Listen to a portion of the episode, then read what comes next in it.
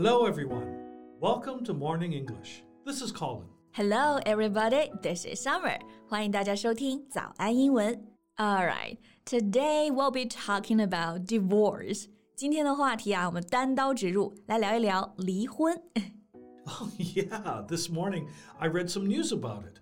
For the first time in history, divorce proceedings are to be live streamed from courtrooms in England and Wales.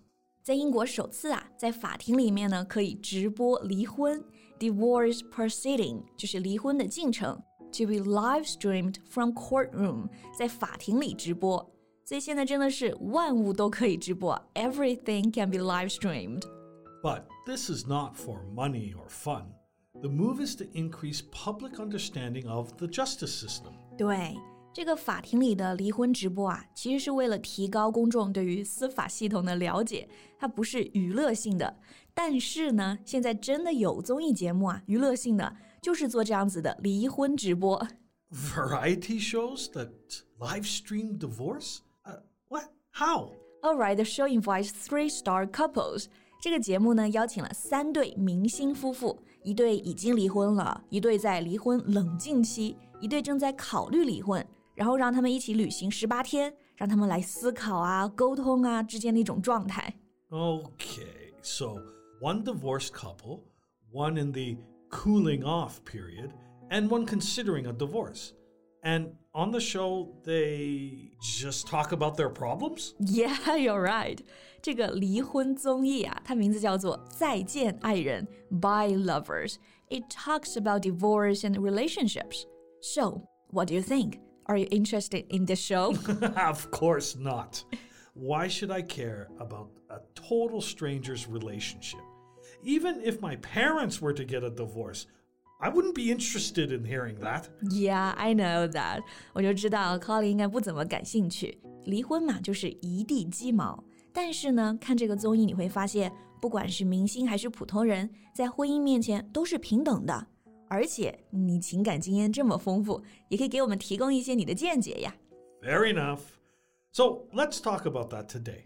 在节目的开始，给大家送一个福利。今天给大家限量送出十个我们早安英文王牌会员课程的七天免费体验权限，两千多节早安英文会员课程以及每天一场的中外教直播课，通通可以无限畅听。体验链接放在我们本期节目的 show notes 里面了，请大家自行领取，先到先得。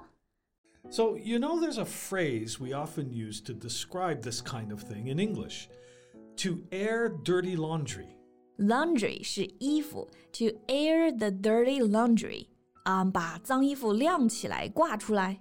Well, nobody wants others to see their dirty laundry. So, if you air the dirty laundry, it means you discuss something embarrassing or bad about yourself where everyone can see, know, and hear. Got it。所以这个 dirty laundry 本来是脏衣服嘛，其实就用来指家丑，自己身上很尴尬、不好的事情。所以 to air air 是空气的 air，但这里做的是一个动词啊。To air the dirty laundry 就是说公开曝光这种丑事，让其他人都知道自己做了什么事儿。 So, that's why I have zero interest in this kind of divorce TV show. Don't air your dirty laundry in public. I don't want to watch your dirty laundry.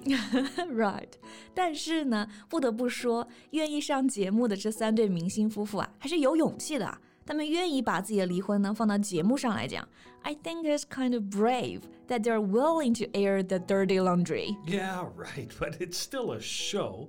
So, on the show, what did they say about their divorce? Mm, they talked a lot, like the reasons for divorce and their feelings for each other。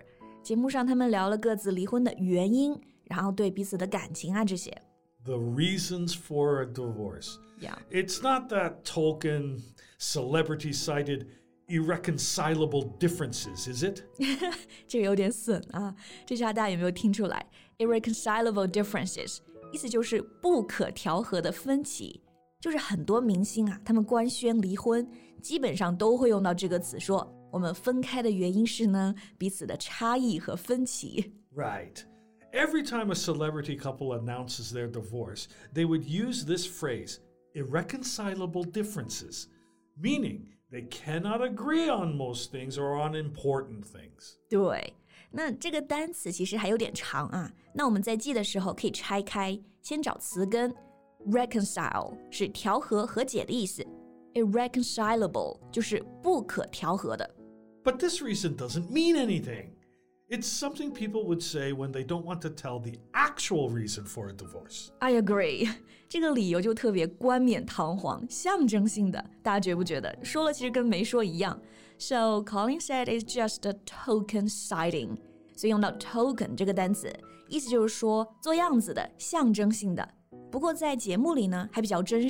他们都是讲了自己真实的情感问题。比如第一对夫妇是章贺和郭柯宇，他们问题呢就是不沟通，the lack of communication。嗯，yeah，a typical one. The crux of any relationship is communication. Crux? Mm, it means the most important or uh, difficult part of a problem or an issue. Oh, crux The crux of any relationship is communication. 就是说感情最难的、最关键的就是沟通。 Yeah, communication is not as easy as it may seem. It needs someone who's willing to talk and also someone who's willing to listen. If you can't talk it out in a way both partners understand, all that's left is an unproductive argument and growing resentment. 哇，我感觉你深有体会。You experience that a lot, right? Oh, yeah, yeah, believe me, communication is the key. 是的，有感情经历的呢，就会理解，如果不沟通啊，问题只会越积越多，然后变成没有意义的争吵，就是 unproductive argument。还有增长的这种怨恨啊、埋怨啊，这个单词在离婚案里面呢出现频率太多了。这个单词就是 resentment。 Well, resentment is a feeling of anger or unhappiness about something that you think is unfair. Women in unhappy marriages often bear resentment towards their husbands. 对，对某人有怨念，我们就可以说 bear resentment toward somebody。好，这第一对。那节目里的第二对呢，是王秋雨和朱雅琼，他们就是男方不懂爱吧，永远就是没时间、没必要、没耐心，而且只会打击女方。It's quite obvious that she's not being loved and also respected. So it's a lack of emotional support. Yeah, I think so. The lack of emotional support，这一对就是没有情感的支持。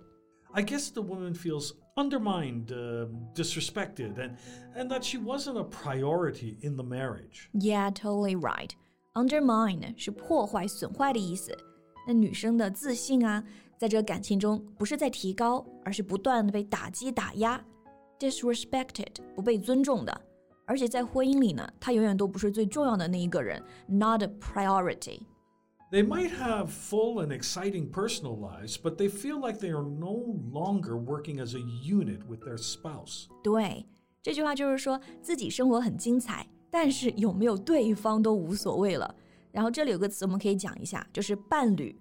我们之前都用的是 partner，这里还可以用到一个单词 spouse，就是法律意义上的配偶。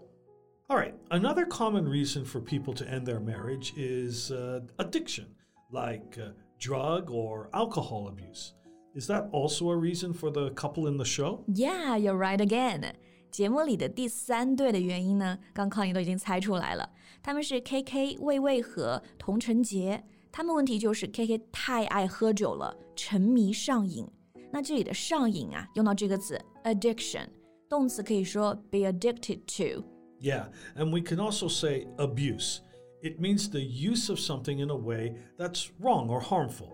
For example, if you have a drinking problem, then you have alcohol abuse, or you're an alcohol abuser. Got it？这个词 abuse 就是滥用的意思，酒精滥用 alcohol abuse。 If a partner doesn't want to get help, or they become a threat to their partner's safety, it's often the straw that breaks the camel's back. The straw that breaks the camel's back，这个词的意思非常直接，大家应该能猜出来，就是压垮骆驼的最后一根稻草。稻草就是 the straw。所以，如果婚姻中呢有一方有这种滥用上瘾，而且又不愿意改变，甚至是构成了安全的威胁，那绝对就会压垮这段婚姻了。 So, today we've talked about uh, divorce. But I don't want that to be discouraging and stop you from starting a relationship. Uh, these are just some lessons we can learn. 嗯，我也觉得，知道一段婚姻是如何失败的，也能让我们知道如何更好的开始一段感情。多学一学，多看一看，最后呢，过好自己的日子。Right.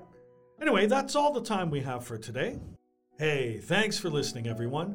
This is Colin. This is Summer. See you next time. Bye. 今天的节目就到这里了。如果节目还听得不过瘾的话，也欢迎加入我们的早安英文会员。成为会员，您就可以无限畅听我们每天一场免费的中外教直播课，以及两千多节原创系统课程了。今天我们限量送出十个七天免费试听权限，试听链接放在我们本期节目的 show notes 里了，请大家自行领取，先到先得。This podcast is from Morning English. 学口语就来早安英文。